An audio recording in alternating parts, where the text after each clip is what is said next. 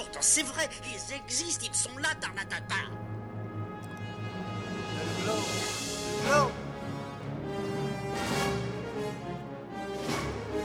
Il faut qu'on pète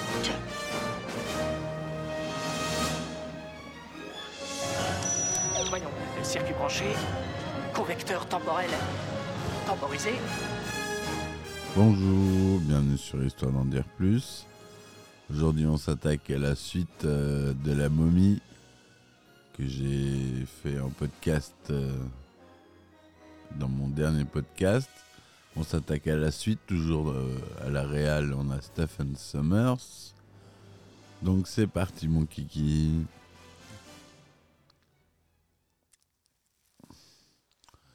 Alors, Le Retour de la momie ou The Mummy Returns est un film américain écrit et réalisé par Steven Summers, sorti en 2001. Il s'agit de la suite de La momie du même réalisateur qu'on a vu, sorti en 1999. Situé huit ans après la fin du premier film, Le Retour de la momie relate comment Rick O'Donnell, Evelyn, Jonathan et Ardette Bay sont de nouveau confrontés à la momie d'Imhotep, mais aussi à un nouvel ennemi redoutable, le roi scorpion. C'est un petit moment du film. hein. Le retour de la momie reçoit un accueil critique mitigé dans la presse. Il reste néanmoins un succès au box-office. Ce film est à son tour suivi par La momie, la tombe de l'empereur dragon, sorti en 2008, et il donne naissance dans l'intervalle à une série de films dérivés autour du personnage du roi scorpion, le premier étant le roi scorpion, sorti en 2002. Donc euh, on, retourne à- on retrouve Alan Silvestri à la musique. Comme acteurs principaux, pareil, Brendan Fraser, Rachel Weisz, John Hanna, Odette Fair, Freddy Boa, Arnold Vosloo et Patricia Velasquez. C'est un film de 130 minutes. Donc le synopsis, en 3067 avant Jésus-Christ, Matthäus, le roi scorpion, tente en vain de prendre la cité de Thèbes avec sa gigantesque armée et essuie une terrible défaite. Les survivants errent dans le désert d'Achamer et meurent les uns après les autres.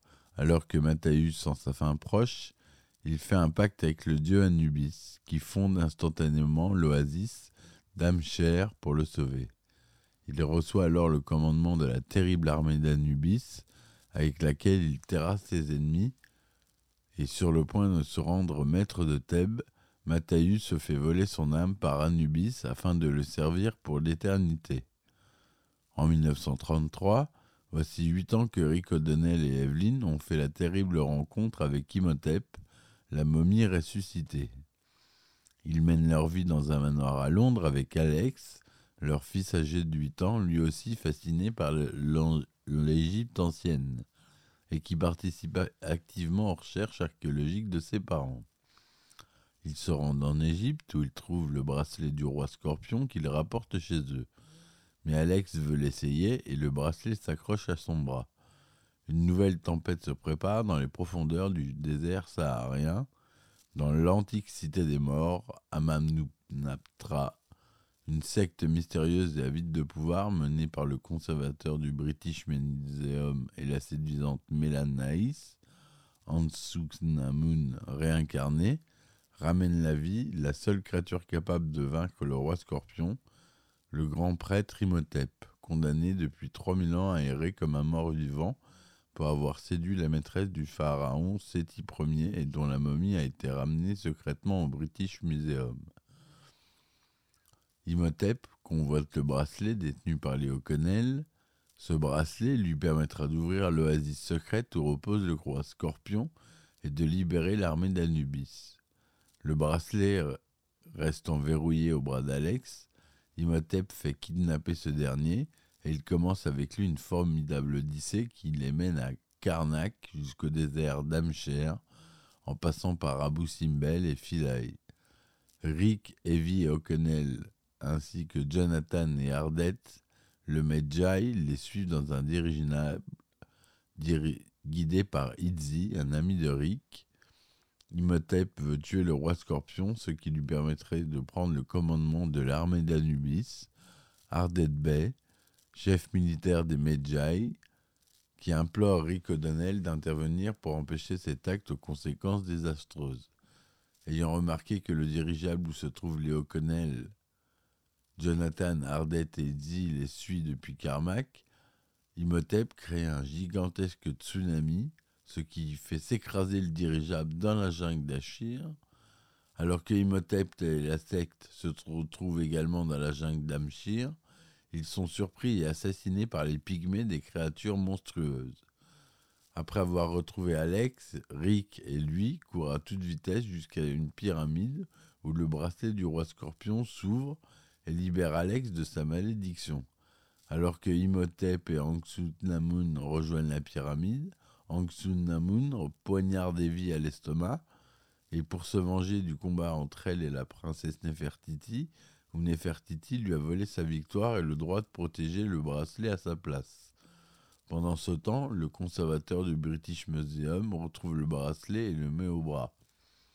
Il pénètre dans une salle où règne une statue à l'effigie du roi Scorpion et il insère le bracelet dans un trou, ce qui libère l'armée d'Anubis. Alors que Rick entend les cris de douleur du conservateur, Imhotep le surprend, engageant le combat. Privé de ses pouvoirs par le Bubis, Imhotep n'a d'autre choix que de combattre en tant que mortel.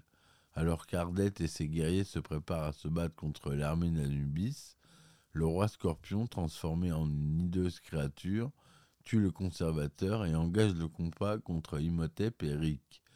Pendant ce temps, Jonathan tente d'infliger une correction à Anxunamun, qui ne comprend que trop tard qu'Alex a volé le livre des morts et ressuscite sa défunte mère. Alors que le combat fait rage entre le roi Scorpion et Eric, Imhotep tente en vain de tuer le roi Scorpion en lui lançant la lance d'Osiris dans la poitrine.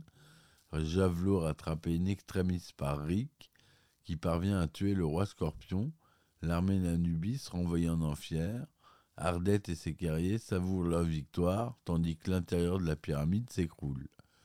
Rick ordonne à Evie de fuir, mais elle risque sa vie pour le sauver. De son côté, Imhotep implore Anxunamun de lui venir en aide, mais celle-ci refuse. Elle est tuée quelque temps plus tard en tombant dans une rivière infestée de scorpions, et alors que les O'Connell parviennent au sommet de la pyramide, ils aperçoivent l'oasis disparaître pour laisser place au désert. Sur le point d'embarquer au bord du dirigeable, Jonathan implore Rick de se faire descendre afin qu'il puisse récupérer le diamant en or. Oh, il y a. Il y a. Il y a des grêlons, j'y peux rien. Posés au sommet de la pyramide, Ardet remet si au loin les O'Connell de l'avoir aidé à accomplir cette nouvelle mission. Désolé, j'ai eu une attaque de, de grêlons dans le studio. Ça fait un peu de, de son. C'est sympa. Bah, ça arrêté, voilà, c'est super. Voilà un peu pour le résumé de ce film, qui est bien, moins bien que le premier, mais euh, avec des effets spéciaux de encore meilleure qualité. On retrouve euh, d'ailleurs euh, ILM pour les effets spéciaux. Le budget, lui, il a monté, il est à 98 millions de dollars. Hein. Le premier était aux alentours de 50 millions, ou 60, je ne sais plus. On est en couleur de luxe, 35 mm, 2,39e cinémascope tourné avec du matériel Panavision. Son DTS Sony Dolby Digital SDDDS DTSX. Il est sorti aux États-Unis le 4 mai 2001, en France le 23 mai 2001. Interdit au moins, déconseillé au moins de 13 ans aux États-Unis et tout public en France.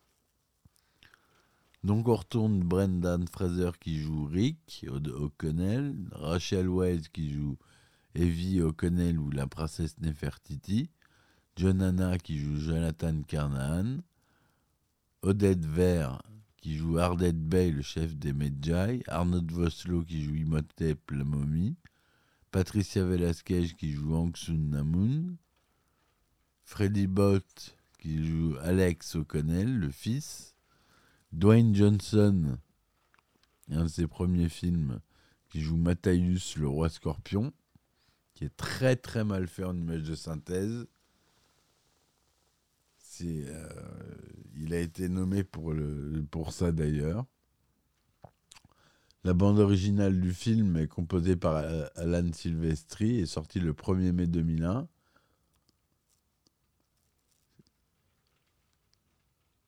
Et il succède à Jerry Goldsmith, le compositeur du premier film. Sur Rotten Tomatoes, on obtient un score de 47% sur 141 critiques, avec un score de 5 sur 10, concluant dans le retour de la momie, les effets spéciaux sont impressionnants, mais les personnages semblent secondaires face aux images de synthèse. Je suis assez d'accord. Sur Metacritic, le film obtient un score de 48% sur la base de 31 critiques, indiquant des avis euh, généralement mitigés dans la revue québécoise Séquence, Pierre Granger livre une critique mitigée du film, notant que son ambiance est plus proche d'un film d'aventure que celle d'un film d'horreur. Il y voit un produit qui bouge, mais sans saveur et mécanique à souhait. Elle lui reproche un scénario bancal dont la profusion d'effets numériques ne, ne parvient pas à faire oublier les défauts. Pour son premier jour d'exploitation aux États-Unis et au Canada, le retour de la momie rapporte 23 381 000 dollars dans 3 401 cinémas. Il se place premier du classement avec 60,8 millions de dollars lors du premier week-end d'exploitation. Il s'agit alors du deuxième meilleur week-end d'ouverture derrière Le Monde perdu Jurassic Park en 97 et ses 72,1 millions. Finalement, le film a rapporté 433 millions de dollars au box-office mondial, dont 202 millions en Amérique du Nord et 230 à l'international. En France, également pour son premier jour d'exploitation, le film se place à la première place du classement avec 177 000 entrées dans 703 salles. Dès sa première semaine, il reste à la première place avec 755 000 entrées au total il aura accumulé plus de 2 300 000 entrées. Pardon. Le personnage du roi Scorpion s'inspire librement du nom d'un ou deux rois semi-légendaires de l'Égypte ancienne ayant vécu dans la seconde moitié du quatrième millénaire avant Jésus-Christ, les rois scorpions, à savoir Scorpion Ier, qui règne peut-être avant 3200 avant Jésus-Christ, et Scorpion 2 en 3300 et 3350 avant Jésus-Christ. Le scorpion était l'un des animaux associés au roi avec le lion et le faucon dès l'époque prédynastique. Le film prête au roi scorpion un pacte magique avec un dieu de la religion égyptienne antique, Anubis, qui était bel et bien associé aux morts, mais n'était pas considéré comme maléfique. Le désert d'Amshir, où le roi scorpion est exilé au début de l'intrigue, est une invention du film. Voilà, euh, je vous conseille de le revoir. C'est un bon film popcorn, euh, mais euh, il a eu des nominations aux pires effets spéciaux dans certains cas, notamment la séquence avec le scorpion, qui était vraiment mal faite, avec le roi scorpion, où on reconnaît à peine Dwayne Johnson, le pauvre, qui fait une apparition dans le film, mais en 3D et de manière euh, mal faite, il faut le dire. Il a été pris du jeune public la personne la plus méprisable pour Dwayne Johnson. Le prix Gold Spirit de la meilleure bande originale d'un film d'action pour Alan Silvestri, le Stinker Bad Movie Awards du pire acteur dans un second rôle pour Dwayne Johnson. Donc vous voyez, le pauvre, il s'en est pris plein la figure euh, pour pas, pour un rond. Il était nominé au Schmoz d'or des plus grandes déceptions de l'année et pire film de l'année.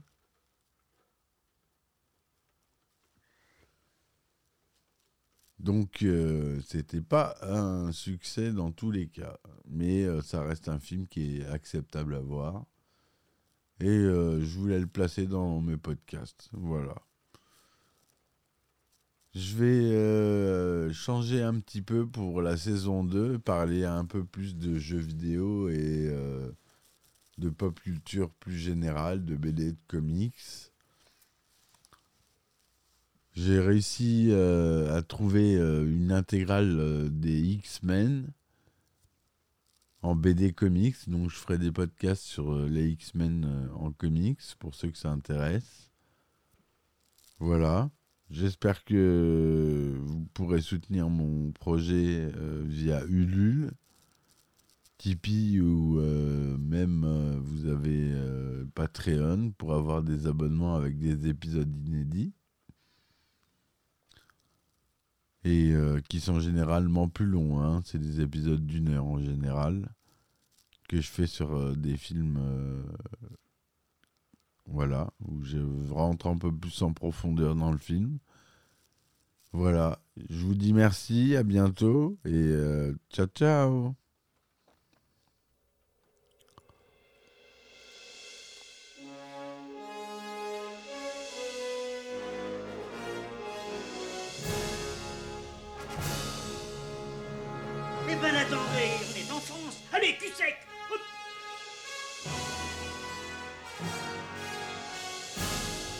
Personne ne veut le croire et pourtant c'est vrai, ils existent, ils sont là, Tarnatata.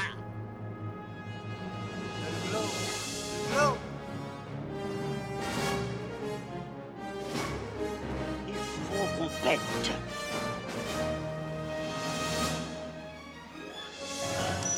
Voyons, circuit branché, convecteur temporel temporisé,